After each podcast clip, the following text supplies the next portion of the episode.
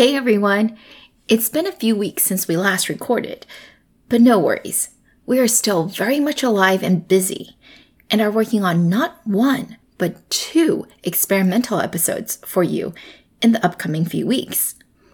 Meanwhile, though, today we have something in the traditional format where we're going to deep dive into one company as a way to understand an entire sector and business model in China. That's right. Today, we're going to look at direct to consumer or D2C brands in China and highlight one of the early winners of this business model, a company called Three Squirrels. Now, Three Squirrels is a story we haven't yet seen covered much in English, but it's been the talk of the interwebs this week in China Tech. And it's a story we think is quite good at demonstrating both the similarities and the differences in this really important trend in the US and in China. What is Three Squirrels, you ask? Well, it's a Chinese internet snack brand that started off with selling, you guessed it, nuts. Squirrels love nuts, obviously.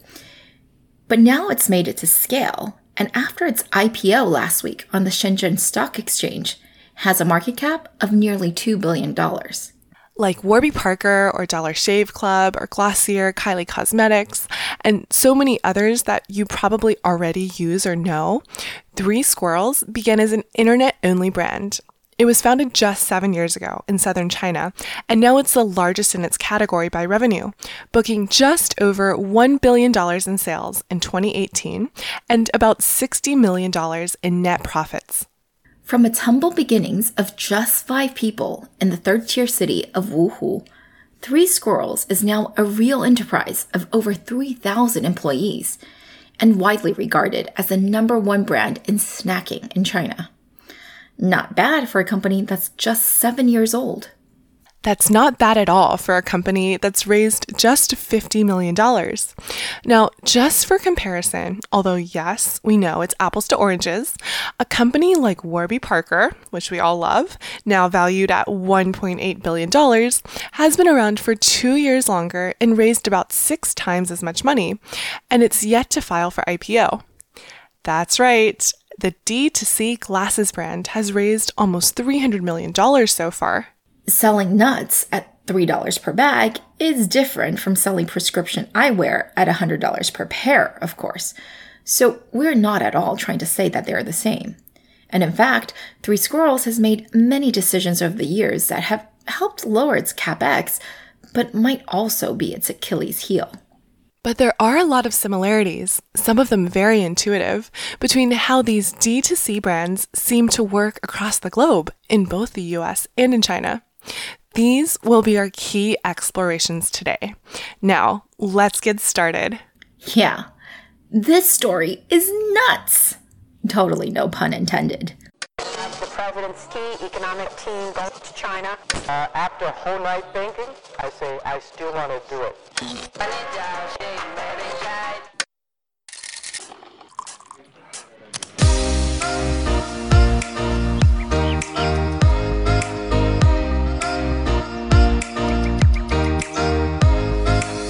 Everyone. We are Tech Buzz China by Pandaily, powered by the Sinica Podcast Network. We are a bi weekly podcast focused on giving you a peek into what's buzzing within the tech community in China. We uncover and contextualize unique insights, perspectives, and takeaways on headline tech news that don't always make it into English language coverage, so you can be smarter about the world of China tech TechBuzz China is a part of pandaily.com, an English language site that tells you everything about China's innovation. I'm one of your two co-hosts, Rui Ma. And I'm your other co host, Ying Ying Lu. We'd like to acknowledge our partners, Deal Street Asia and SupChina, creator of the awesome Sinica Podcast Network. In addition to TechBuzz, you can also find Sinica, which covers current affairs, Nui Voices, and Ta for Ta on women, the business oriented China Econ Talk, and the Caixin Sinica Business Brief from China's leading business magazine. Speaking of Deal Street Asia, their annual private equity and venture capital conference, Asia PEVC Summit, is set to take place on the 17th and 18th of September this year. Hear from market leaders and experts and network with the industry's best over two days in Singapore. To register, follow the link events.dealstreetasia.com slash SG 2019. We are also going to be in Beijing and Shanghai the week of October 7th to 13th, 2019, right after Golden Week for our inaugural invite only TechBuzz China investor trip. So if you're around, tune in for dates and locations of meetups that we plan to have with you guys. And finally, as always, if you enjoyed listening to our podcast, please leave us a review on iTunes or whatever other platform you use.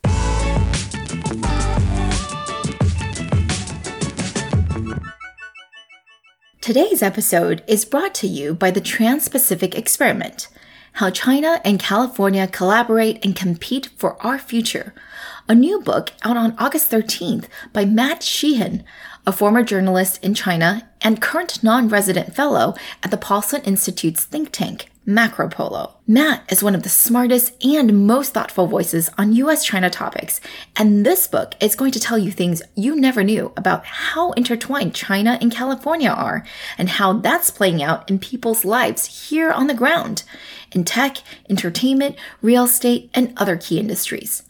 If you're in the Bay Area, see if you can make our Tuesday, August 13th evening event hosted with the Asia Society. If you can't, you'll still definitely want to pre order this book on Amazon.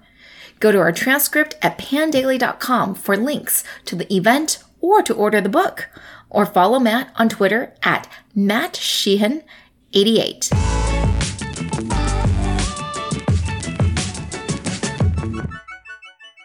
So, as we've already introduced, Three Squirrels is a top selling snack brand in China. And just how big is the snack market in China? Not super clear. We got a lot of confusing estimates.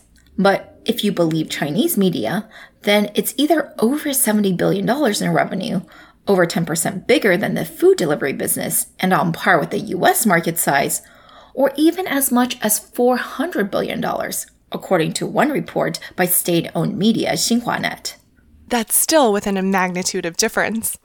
On the other hand, you have websites like Statista, which are usually very reliable, saying that the market is less than $8 billion, which is like one tenth of every other estimate we've seen in Chinese, and also doesn't really jive with our personal experience. Yeah, because at $8 billion, that means the average Chinese person is only snacking $5 worth per annum. And if we know Chinese people, it's that Chinese people like to snack. Chinese people like to eat in general, but snacking is a big part of the culture. And maybe that's where the difference in estimates are coming from. Maybe some items that Chinese people consider to be snacks aren't categorized properly in other estimates. So, for example, chicken feet. That's both a common appetizer and a snack that people buy to just eat in between meals, kind of like a cookie or something. Yeah, one top brand, but just a one brand, sold $130 million worth of preserved spicy chicken feet last year. Just that one snack. Okay, so that does make the 70 billion revenue number much more believable. Someone should tell Statista they need to include more than cookies and potato chips in their numbers. Okay, so snacking in China is an enormous market. But more than that, it's also highly fragmented. The top three players combined account for less than 4% of total revenues. No surprise there. While there are large food brands in China, they're generally state owned and slow moving, and the private enterprises in processed foods, especially snacks, simply haven't been around long enough to really gain a dominant market share. With very few exceptions, that is, like in ramen or certain beverage types. Which is why the founder and CEO, Zhang Liaoyuan, dove headfirst into this category. Well, yes and no. He did have nine years of experience in the industry before he started Three Squirrels. So it wasn't like he had an epiphany one day. Hey, how about I sell some nuts? That's true. And actually, it was pretty much all he knew. That's because, compared to most of the other entrepreneurs that we've covered so far in Tech Buzz, Zhang has an decidedly unprivileged and unremarkable past. In fact, all we know is that he went to a vocational school, and that by his own words, he was a bum before the age of 26, having done everything from being a street vendor to operating a motorcycle taxi and selling video CDs, for those of you who remember what those are, and basically having no fixed profession. It was in 2003, by a pure stroke of luck, that he was hired into a nut firm. Wait, that sounds kind of weird. A firm that sold nuts is what I mean.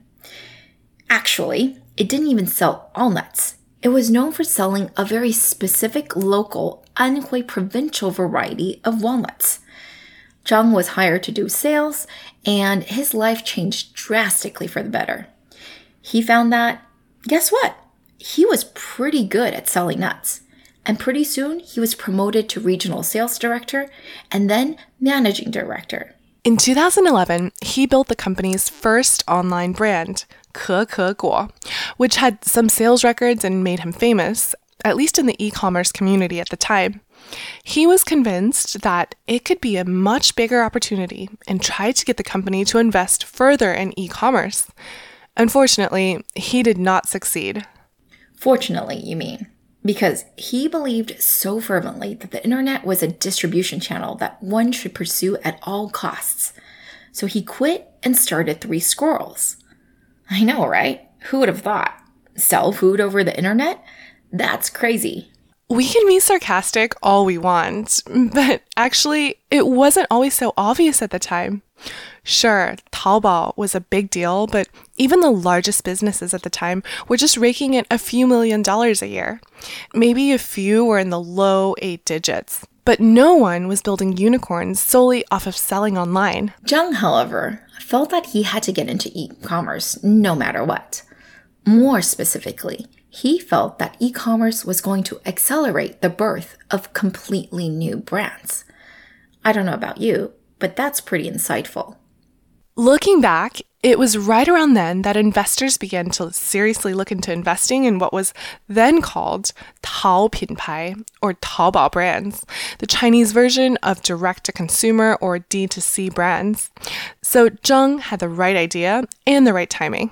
He wasn't the only one who had that insight, though. There was a whole generation of entrepreneurs who were convinced of the same opportunity and jumped in all around the same time. However, most of that cohort has not survived. If you ask Zhang, it had everything to do with which vertical they chose. So, clothing, for example, was a popular choice, but so difficult to standardize, and the trends were always changing. Everyday household items were easy to standardize, but had stiff competition from offline brands. So if P&G wanted to, they could probably destroy you very easily, Zhang reasoned. In Zhang's eyes, it's never wise to go into a vertical where there's already a huge and tech savvy enterprise who can devour you at any moment, like a Uniqlo for casual fashion, for example. Back in 2012, however, there was no extremely dominant offline snack brand that also had the capability to move quickly into e commerce. There was actually an offline snack store called Lai Yifen that I used to hit up all the time and has continued to be a top 10 player, but it didn't make a big push into e commerce, at least not when it mattered. And so that left Three Squirrels with an opportunity to not just survive, but thrive. By the way, because of how Zhang grew into the space, because industry behemoth Lai Yifen at the time did not take him to be serious competition, Zhang is extremely vigilant of any potential competitors. If anyone has a product that is growing quickly, he doesn't care how small the base is. He will go in and copy you, and he will beat you on price. In the beginning, though, Zhang wasn't thinking so far. In fact, he had only three goals. One, pick a good name for the company. Two, provide a good user experience. And three, could you guess what three is? If you were a new consumer brand, especially one that was 100% digital, what is the most important sales metric for you? The most important vanity sales metric, you mean? Well, in the US, it would be the holiday season, and maybe Black Friday stands out as a disproportionately large indicator of success.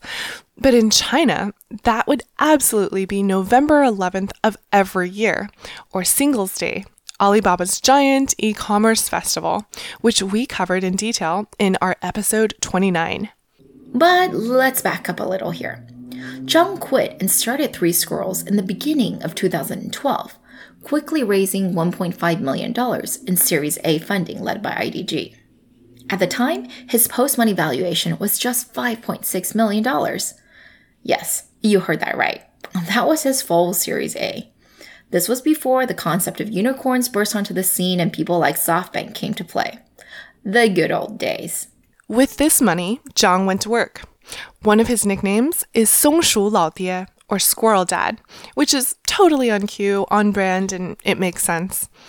Another one, though, is Chief Brainwashing Officer, 首席洗脑官, which is not on brand but might be more accurate. After all, it's widely acknowledged that Three Squirrels' success is in large part due to his genius for brainwashing.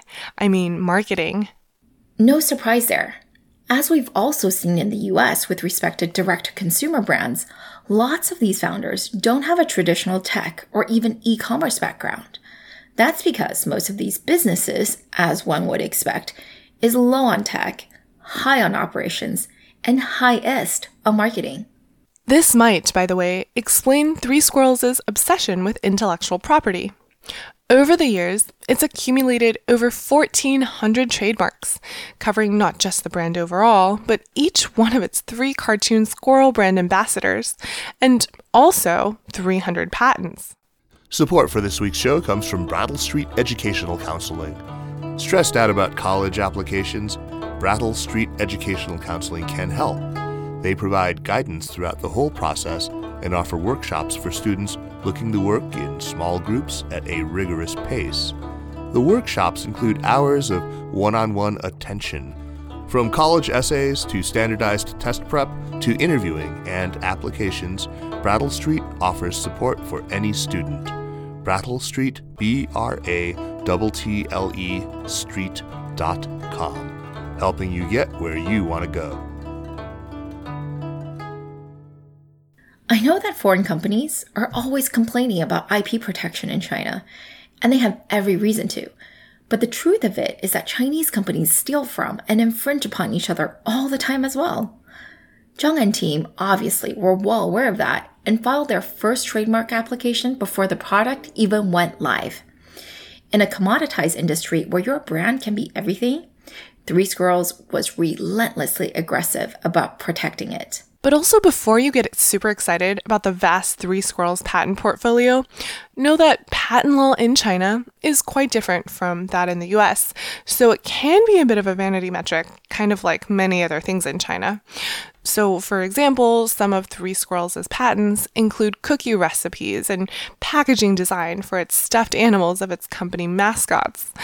We aren't IP experts at all here, but those don't sound like novel inventions to us. Anyway, still on the brand here. For whatever reason, people just loved the Three Squirrels brand. In 2013, one year after its founding, Xu Xing, whose English name is Kathy, and the founder of Capital today, led the company's Series B. Kathy is probably the most famous Chinese female VC, and we've talked about her in several episodes before. We mentioned her in episode two, and she's known as the queen of consumer investment. According to Kathy, she only took a few hours to decide to invest, and one of the main reasons was that she immediately fell in love with the name, which she felt was super important to the brand. I think now is a good time to explain the Three Squirrels branding a little bit more. So basically, the brand mainly revolves around three very, very cute cartoon squirrels two boy squirrels and one girl squirrel, each with a name and a different personality. They look and act like children, and they call you, the customers, their owners. 主人. Westerners may find this weird or creepy, but basically, the squirrels say that they're here to serve you, their owners slash masters, and that they seek to belong to you. It's all part of the Chinese Meng Wenhua, or cutesy culture, where everything is infantilized. And trust us, it's really difficult to translate these things cross culturally. For example, one of their popular taglines is 求包养, which is supposed to convey something like, I guess, up for adoption, but can also mean seeking sugar daddy or sugar mommy under a different context. So, yeah, difficult to translate. Anyway, you just have to trust us that this was a big hit with Chinese consumers and that they basically found these squirrels irresistible. Because just 65 days after launch, Three Squirrels had already reached number one in its category. And by November of 2012, on its very first Singles Day campaign, it racked up over a million dollars in sales. But it wasn't just great cutesy branding that propelled Three Squirrels to success. As Kathy explains it, there were two other obvious trends at the time that Three Squirrels was capitalizing on that also convinced her to invest. The first one was consumption upgrade in the snack space, whereby Chinese consumers were both rich enough and healthy and quality conscious enough that they were buying fancy imported nuts instead of the dollar pack of sunflower seeds on the street. The second was the fact that Alibaba was heavily pushing Tmall, its B2C platform, diverting substantial amounts of traffic from Taobao, its C2C product. This, she thought, was an obvious window of opportunity, a fengkou. By the way, what a way to hedge her bets. She was one of the earliest and biggest investors in JD, and if you guys will remember, Tmall was a direct reaction to threats like JD, who never went the C2C route and was B2C from the very beginning. Okay, so Three Squirrels had a genius brand and great market timing. Did it have any weaknesses? Obviously, for one, one of the main reasons that it was able to grow so quickly was that it didn't bother to set up its own supply chain. And instead, it was just buying product from white label suppliers and slapping on its own brand. This remains its biggest PR and I would argue existential crisis. It's constantly in the news for food safety issues. Yeah, so it's not good when people are finding pieces of unidentifiable plastic and worms and mold in your bags of nuts. Another weakness is that it's highly dependent on Tmall, although that's less of an issue than before. But in the beginning, nearly 80% of its sales came from the site. Now, it's still at about half. Channel diversification is indeed an issue, and we'll go into that in detail later, but also product diversification was even more urgent. While Three Squirrels continued to hit Singles Day records for its category on Alibaba's platforms every year, as early as 2017, this particular metric was slowing down. In fact, the growth for 2017 Singles Day was less than 5%, which was worrying because this day had traditionally accounted for something like one tenth of Three Squirrels' annual sales, and if you'll remember, is one of their most important sales targets. Luckily, remember how Zhang always felt that no space was too small to go after as long as it was fast growing? Somewhere in 2016, he saw the opportunity for cakes, a segment that attracted a bunch of venture funding, and got into that in a big way. So today, cakes account for over 20% of the company's sales, and nuts are just over half. Okay, but these points seem to strengthen rather than weaken the three squirrel story. I mean, so they were dependent on Tmall. Then they diversified their channels. They were dependent on nuts. They began selling cakes. Yes and no, because here is where the story converges a little bit with what we see in the US. And that is, for a brand like Three Squirrels, at more than a billion dollars in sales, they've hit a sort of bottleneck with their online operations, at least in the segment that they're targeting, which is still very value and price driven. Yes, and also, don't forget the entire Chinese internet ecosystem has changed selling online these days is no longer novel and is an important part of any business strategy. So, while we don't know the full details, it is likely that for Three Squirrels, customer acquisition costs online has become high enough relative to lifetime value that in addition to expanding their product offering, they're also seeking growth, but offline. Not so curiously, we are seeing the exact same playbook in China and the US, and with both trends arising at roughly the same time, too. US direct to consumer eyewear brand Warby Parker was perhaps the earliest to open up offline stores, doing so back in 2013, just three years after their founding. But you could argue that they were more compelled to do so because of the nature of their products, as eyeglasses are best tried on in a showroom before purchase. Now, they are up to something like 100 stores, apparently. For the snack industry, the dynamics are different, but also favorable. According to Zhang, there are several distinct advantages about operating offline that makes it very attractive. For one, their offline gross margins exceed 40%, which is much higher than their online store margins. Those are generally below 30% and are some of the lowest in the industry. Yup, one reason is that price comparison is difficult, meaning that you can't just easily jump in between multiple snack stores and check each one's price on imported hazelnuts like you could do online with a simple search.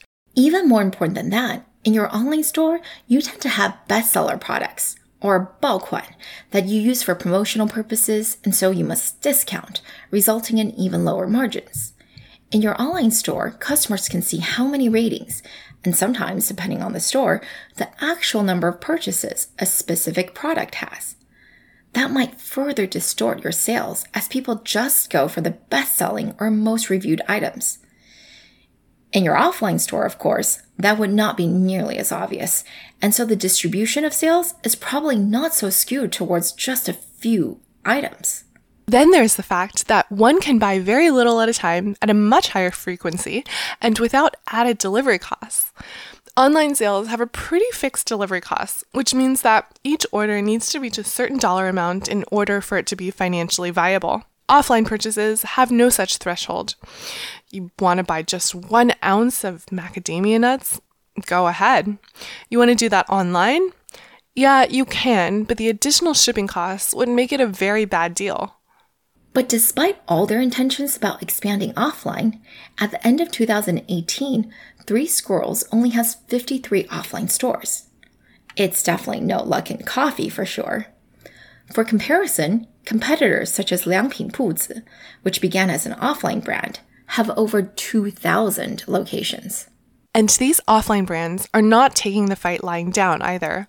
They have also gotten into the internet game by partnering with multiple food delivery giants. All in all, it's really pretty similar to what we're seeing in the US, with certain types of retail stores dying, but others thriving and taking their place, and just more and more integration of online and offline. For retail in both the US and China, it might be less of an apocalypse and more of an evolution. One last thing that we found that was pretty universally echoed across both the US and China for D2C brands was the fact that consumers are no longer content to be passive, but instead want to be active participants in the brand experience. 71% of US users want to share experiences with new products they discover, and also are far more likely to make a purchase based on the recommendation of an influencer they follow. Which all means that word of mouth and influencer marketing is supremely important and creating a delightful user experience that is easily shareable. What's an example of that, you ask? Apparently, three squirrels will go the extra mile to delight their customers. For example, including an additional bag for your shells and a wet wipe for you to use afterwards. For Zhang, the customer is so supreme that he actually considers fans to be as much a part of Three Squirrels as his employees. No surprise there if you look at their marketing strategy. First of all, they have a ton of product placements in all the hottest TV shows, whether as a snack itself or sometimes in the form of the three squirrels. They also have a ton of Weibo based campaigns where you're entered into drawings for free products and hongbao if you retweet the brand. And Zhang is obsessive over the brand's social media presence. He claims that he rarely goes to business dinners, anything and everything he needs to learn about his business, he can do so by combing through social media and looking at what customers say about his products. That's not a bad strategy. In the US, over one third of users believe that sharing about the brand in their social media is a requirement for brands they're loyal to. It seems that Chinese users feel the same. And what's more, many of them want to feel like they have impact on the brands they're loyal to by being in regular dialogue with the brand over social media. Remember how in TechBuzz episode 41 on Ruhnn, the recently IPO'd platform for influencers, we talked about how super influencer Zhang Dayi, the Kylie Jenner of China, sources her newest fashion ideas from her fans? Well, Three Squirrels is doing that as well. And in this way, they're able to shorten their new product development to just a few months by asking and listening to their fans about what they want in advance of pushing out new items. Of course, this is by no means something that is unique to Three Squirrels, but still, color us impressed that you can find most of these insights in a 2015 interview of Zhang Liaoyuan. That's pretty early. All right, I think that's enough about squirrels and nuts for today. Why don't you summarize for us what we learned today, Ying? Today, we talked about Three Squirrels, the leading snack food brand in China that just went IPO in Shenzhen at a PE ratio of 23 times and is now worth almost $2 billion. It was founded seven years ago by an entrepreneur named Zhang Liaoyuan, who, despite not being well educated, really saw the opportunity at the time to accelerate the creation of a whole new consumer brand using e commerce channels, specifically Tmall, Alibaba's B2C platform, and the world's seventh most trafficked e commerce website. That's right. Zhang had been nearly a decade in the nuts business and decided that without a large offline incumbent to threaten him, he had a good chance of taking a large piece of the highly fragmented Chinese snack market which has annual revenues in the tens of billions of dollars. He made sure to give the company a great name, Three Squirrels, and trademarked the heck out of it. Then, using funding he raised from funds such as IDG and Capital Today, Zhang focused on making record sales every year on Singles Day, Alibaba's annual shopping festival. This he did for seven years in a row, finally hitting $100 million last year. Hey, Zhang is an ambitious guy. He's never hid the fact that from the beginning, he's wanted to build a company that lasts 100 years and gets into the Fortune 500. But in order to chase quick and cheap growth, he chose not to own his own supply chain and instead relies on third party suppliers, making the brand synonymous with poor food safety in many consumers' eyes. Still, that doesn't erase the fact that he used his remarkably accurate intuitions about using social media marketing to build a massive direct to consumer business that is still growing and profitable. There's certainly many lessons to be learned here and many parallels we can draw to US retail. Yes, its expansion into offline stores being one of them. We've also seen many D2C brands do that here in the US, such as Warby Parker, the eyewear brand. We'll see how that works out for players in both countries. But our guess is that for many product categories, having offline stores can greatly enhance and complement their online sales. I didn't think snacks were the most obvious category for that, but Zhang gave some compelling reasons for it. Still, he will run into plenty of competition. I mean, unlike here in the US, there are actually a lot of snack stores in China. There's a chain just selling duck necks, for example. I know. That's nuts. Okay, I just wanted to say that one last time. What did you think, guys? Did you get any more insight into the Chinese D2C brand business this week? Tweet at us and let us know what you thought of this episode.